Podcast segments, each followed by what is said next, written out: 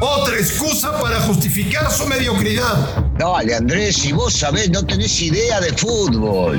Footbox México, con André Marín y el ruso Brailovsky. Podcast exclusivo de Footbox. Amigos de Footbox México, un placer saludarles. Martes. Martes 7 de diciembre pasado mañana se juega la final del fútbol mexicano. Pero antes, antes muchas cosas más. Ayer hubo asamblea de dueños, de los que mandan, de los que organizan, de los que dicen qué se hace y qué no se hace en el fútbol mexicano. Y cada vez que se reúnen los dueños, a temblar. Es por ello que hoy le tengo muchísimas preguntas que hacer al señor Brailovsky y espero respuestas muy interesantes. Señor Brailovsky, ¿cómo le va? Le mando un abrazo. ¿Cómo anda, Marín? ¿Qué dice? ¿Qué dice? ¿Va, hoy, venís, ¿Hoy venís con el hacha o, no? No. ¿Tranquilo? Tranquilito, tranquilito. ¿Eh? pero empezaste, empezaste a hablar de los dueños como si hicieron cosas malas. Nunca en la vida hicieron cosas malas. Yo no entiendo por dónde querés ir. A ver, contame, contame, contame, contame, contame por dónde, por dónde querés ir. ¿Escuchaste al señor vocero Miquel Arreola? ¿Lo escuchaste? No, no, contame, ¿qué dijo? No, porque dije, ¿para qué voy a escuchar si es lo mismo que dice siempre? ¿O me equivoco? Bueno, pues. O sea, discutir un tema, este, el 6 de diciembre quedarán definidos este, por los dueños de eh, diferentes equipos de fútbol mexicano, cuándo se va a hacer, si se atrasa o no por el tema de Qatar. Yo no sé, ¿hay algo más importante que todo esto? Pues te cuento, señor Brailovsky, que todo sigue igual. Todo. Absolutamente todo. Porque lo que quiso decir Miquel Arreola es que todo está perfecto. Está perfecto. ¿Y qué esperaba, Marín? ¿Qué esperaba? A ver, ¿qué esperaba? No entiendo. Sigue el repechaje. Sigue el mismo número de extranjeros. Siguen todos en sus puestos. Sigue el no ascenso y descenso. Sigue todo igual, Brailovsky. Todo igual. Después del peor torneo en la historia del fútbol mexicano. Pero, a ver, yo te digo la verdad, eh, no, me sorprende lo de los federativos. Me sorprende que vos te sorprendas de esto. ¿No habíamos quedado que ya no nos sorprendíamos? Que ya todo lo que digan o hagan le hemos perdido el tema de la sorpresa porque no hay sorpresas. Yo no entiendo, no, no, no me imagino otra cosa que, como bien decís, el vocero dijo lo que le dijeron los dueños, y la realidad es que está todo maravilloso para ellos porque lo que piensan es en el dinero, en cómo buscarlo, en cómo ganar, en cómo llegar. Y entonces yo no esperaba nada, diferente. Eh, el no descenso y el no ascenso, hasta que nos acomodemos y los prioritarios sepamos que salimos de una situación el hecho de los extranjeros que se iban a reducir bastante, ¿te acordás? Bueno, en un principio eran 10, pero podían jugar 8, eh, y que se iban a bajar gradualmente. No se iba a bajar, o vos pensás que sí con el negocio que hay de por medio.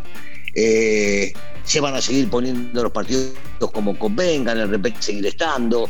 Yo imaginaba eh, que se iba a hablar de que se viene el Mundial y las formas de organizar diferentes porque el Mundial es importante y la preparación de la selección. Vale, madre, ¿qué pasa hoy? Si te levantaste mal, yo pensé que venías a bombardear y por el otro lado te miro y digo, ¿estás sorprendido, Marín? Con 40 años de líder de la comunicación, ¿te sorprendes con este tema? Ruso, pero te digo una cosa. Sí. ha sido un, año nefasto para el fútbol mexicano. A ver. Y, y tú y yo, quieras que no, además de que lo queremos, tenemos un aprecio, vivimos también del fútbol mexicano. Entonces, a mí lo que me preocupa es que cuando todo está mal, porque fue menos gente a los estadios, insisto, ¿eh? es un año con tema de pandemia, vamos saliendo de la pandemia, pero menos gente en los estadios, baja de audiencia en los niveles de televisión, menos venta de camisetas. Eh, menos patrocinadores Mm. en la publicidad estática. y No, pará, pará. los- Agregale, agregale lo- los partidos perdidos contra Estados Unidos, etcétera. agregale. Espérame, espérame. Bueno, el torneo, el torneo con menos goles anotados del que se tenga memoria. Oh, no. El torneo con más empates a cero. El torneo de más bajo No, nivel. Marín, y me de vas a amargar, ya se había Ruso, pasado. ruso, todo, ruso. Está. Pero, pero Ruso, Sí. cuando todo está tan mal, yo esperaba que cambiaran algo.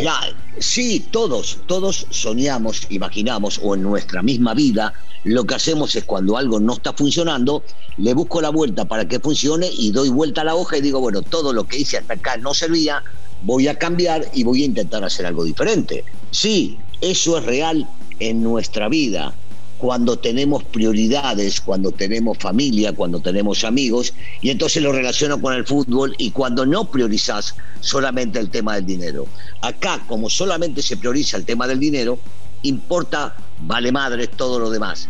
Y lo que hago es ver cómo estoy agarrando y recaudando y haciendo lana y poniendo contentos a los dueños y de esta manera continúo igual. Y si se queja alguno, que vayan y... Bueno, ya sabe dónde. Les importa muy poco, muy poco, Marín. No, a mí no me sorprende. A mí no me sorprende, bueno, este, yo ya lo perdí, el tema, el tema de sorprenderme de las cosas que puedan llegar a ser dentro del fútbol mexicano, perdí, perdí ese efecto de la sorpresa. Definitivamente lo perdí hace muchísimo tiempo, porque estoy involucrado en él hace muchísimos años, porque amo el fútbol, la, la, la parte esencial del fútbol en la cancha, porque me molesta a todos los que vienen por, por los costados y tratan de hacer lana y sacarle ventaja al futbolista y entonces los hacen jugar 70 millones de partidos más y les pagan menos. Sí, todo esto, todo esto me afecta, me molesta, pero en definitiva, sorprenderme de las cosas que intentan hacer, no, no me voy a sorprender. Creo que algún, ojalá algún día, ojalá algún día me sorprendan y me tapen la boca y hagan algo distinto, diferente, pensando primero en el hincha, en el hincha.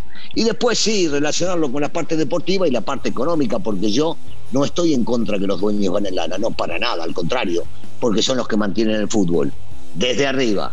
Pero después, hermano, hagan algo distinto. Cuando las cosas no funcionan, diste, creo que 10 o 12 puntos importantísimos de lo que sucedió este año.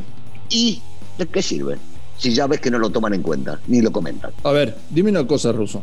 Desde que llegaron a manejar el fútbol mexicano en sus respectivos puestos, John de Luisa y Miquel Arreola, hay más ingresos por lo que llega desde los Estados Unidos, tanto a nivel de clubes como a nivel selecciones. Pero desde que están John de Luisa y Miquel Arreola en el fútbol mexicano, Daniel Brailovsky, ¿el fútbol mexicano es mejor o No, no ha crecido. No, de- desgraciadamente no ha crecido. Posiblemente a algunos les gusta decirle, viste, así como a los futbolistas no nos gusta a veces decir la palabra fracaso, gusto- a algunos tampoco les gusta decir que se ha estancado.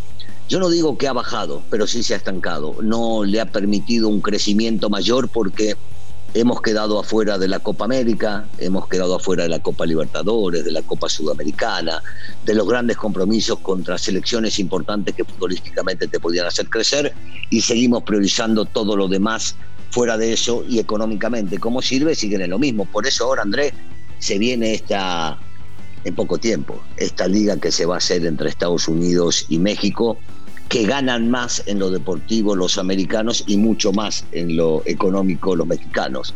Y se sigue para adelante, porque no me digas que esto va a permitir un crecimiento futbolístico de los mismos chicos que juegan en esta liga. Hay un apellido, señor Brailovsky, del que quiero que me des referencias. ¿Lo conozco? No lo sé, el apellido Riestra. ¿Qué te dice el apellido Riestra? Hay un equipo de fútbol en, eh, en la Argentina llamado Deportivo Riestra. Eh, creo que está en primera C. Pero en el fútbol mexicano, ¿qué te dice? A ver, eh, eh, ¿dónde, ¿a dónde querés llegar? La pregunta es a dónde querés llegar. No lo conozco, no lo conozco, no tengo, no tengo. ¿Cómo se llama el presidente? Sí, ya lo sé, pero no lo conozco, no tengo el gusto de conocerlo. Alguna vez creo, alguna que otra vez le hicimos una entrevista, ¿no? Pero no, no tengo el gusto de conocerlo. Pero, pero ¿a dónde vas? ¿A Bueno. dónde vas? ¿Al poder que han adquirido?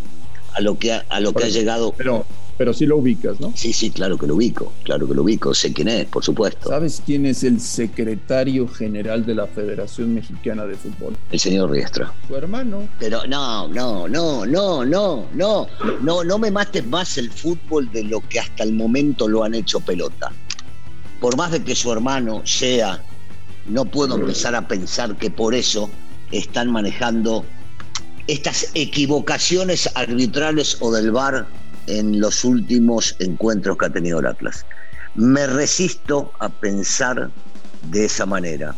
No, mira que he aprendido al lado de ustedes, los mata pelota, que, que hay que dudar de muchas cosas. Pero en este caso no tengo un comprobante. Yo siempre digo lo mismo, cuando no tengo un comprobante se me hace difícil el poder llegar a juzgar. Puedo opinar desde afuera, sigo diciendo lo mismo. Hubo fallas increíbles que terminaron definiendo las últimas dos eliminatorias y terminaron perjudicando a los rivales y beneficiando al Atlas, sí. Pero de ahí a... Perdona, perdona, perdona, perdona mi sospechosismo después de 35 años de ver cosas raras en este, en este país. Perdona mi sospechosismo. No, ¿eh? pero solamente podés sospechar. Yo lo único que te quiero decir es que el secretario general de la Federación Mexicana de Fútbol del cual dependen todas las decisiones. Y el presidente del Atlas son hermanos. Uno, se quitó el ascenso y descenso por el Atlas. El Atlas tendría que haber pagado ya multa y nadie nos ha enseñado un comprobante de que ya pagó. Y te lo van a mostrar. El Atlas le ganó en la mesa un partido al América, lo impensado impensado. El Atlas ganó cuartos de final con un penal inventado, revisado en el bar. El Atlas ganó la ronda de semifinales a Pumas con un penalti clarísimo, revisado en el bar que no quisieron marcar. Nada, yo solamente te lo quería compartir. Si te vas a enojar, no te digo nada, ¿eh? No, no, no, no, no, no me enojo, no me enojo en lo absoluto. Lo que digo es que hay evidencias claras para mostrar que el Atlas fue beneficiado. Sí, punto y aparte. Lo que no tengo son pruebas. Entonces, trato de no pensar o relacionar la hermandad que hay entre estos dos personajes, que uno sea el presidente y el otro sea el secretario, y que por ahí pasen las decisiones o los árbitros o la gente del bar o alguien esté cagado en tener que marcar algo que no marca por alguna represalia que crean que pueden llegar a tomar contra ellos. ¿Te parece sano? No, bueno, no, no, no, no, no me parece sano. No, no me parece sano otra vez. Entiendo eh, que estés sospechando, no me parece sano. Yo hablo de evidencias y las de evidencias son muy claras. Las hemos visto. Sí hubo errores garrafales en este caso del árbitro. Una última pregunta, señor Brailovsky. Para todo lo que estamos viviendo y la tensión, tensión que existe con el tema arbitral y el Atlas de cara a la final. ¿Te parece, Daniel Brailovsky, una auténtica locura poner a Santander el jueves? Qué sé yo, mira, yo, yo sigo queriendo confiar en el arbitraje que no es muy bueno del fútbol mexicano y entender que puedan llegar a trabajar de manera digna y cobrar lo que realmente ven en la cancha sea el árbitro que sea. Y en este lado Santander. ¿Por qué? Claro, ahora te acordás de lo que pasó en aquel partido de Tigres contra. en la final de Tigres contra Chivas, ¿no? Y enseguida te viene Santander. No, pero es que además me, parece que no, es bueno, está bien, pero a uno le viene a la cabeza seguramente eso y imagina. Yo lo que digo es para cerrar este tema nada más, ¿te acordás que yo te dije que yo era hincha del Atlas en esta, en este, cuando quedaban cuatro equipos? Sí, me acuerdo se borró. No soy más hincha del Atlas. Después de todas estas cosas que han sucedido, no, basta, se acabó. No, no, no. Me voy del otro lado. Ahora me voy con León. A nombre de Daniel Alberto Brailovsky y de André Marín, esto fue Footbox México del martes 7 de diciembre. Un fuerte abrazo. Gracias por escucharnos. Y estamos en contacto el día de mañana. Footbox México, un podcast con André Marín y el ruso Brailovsky, exclusivo de Footbox.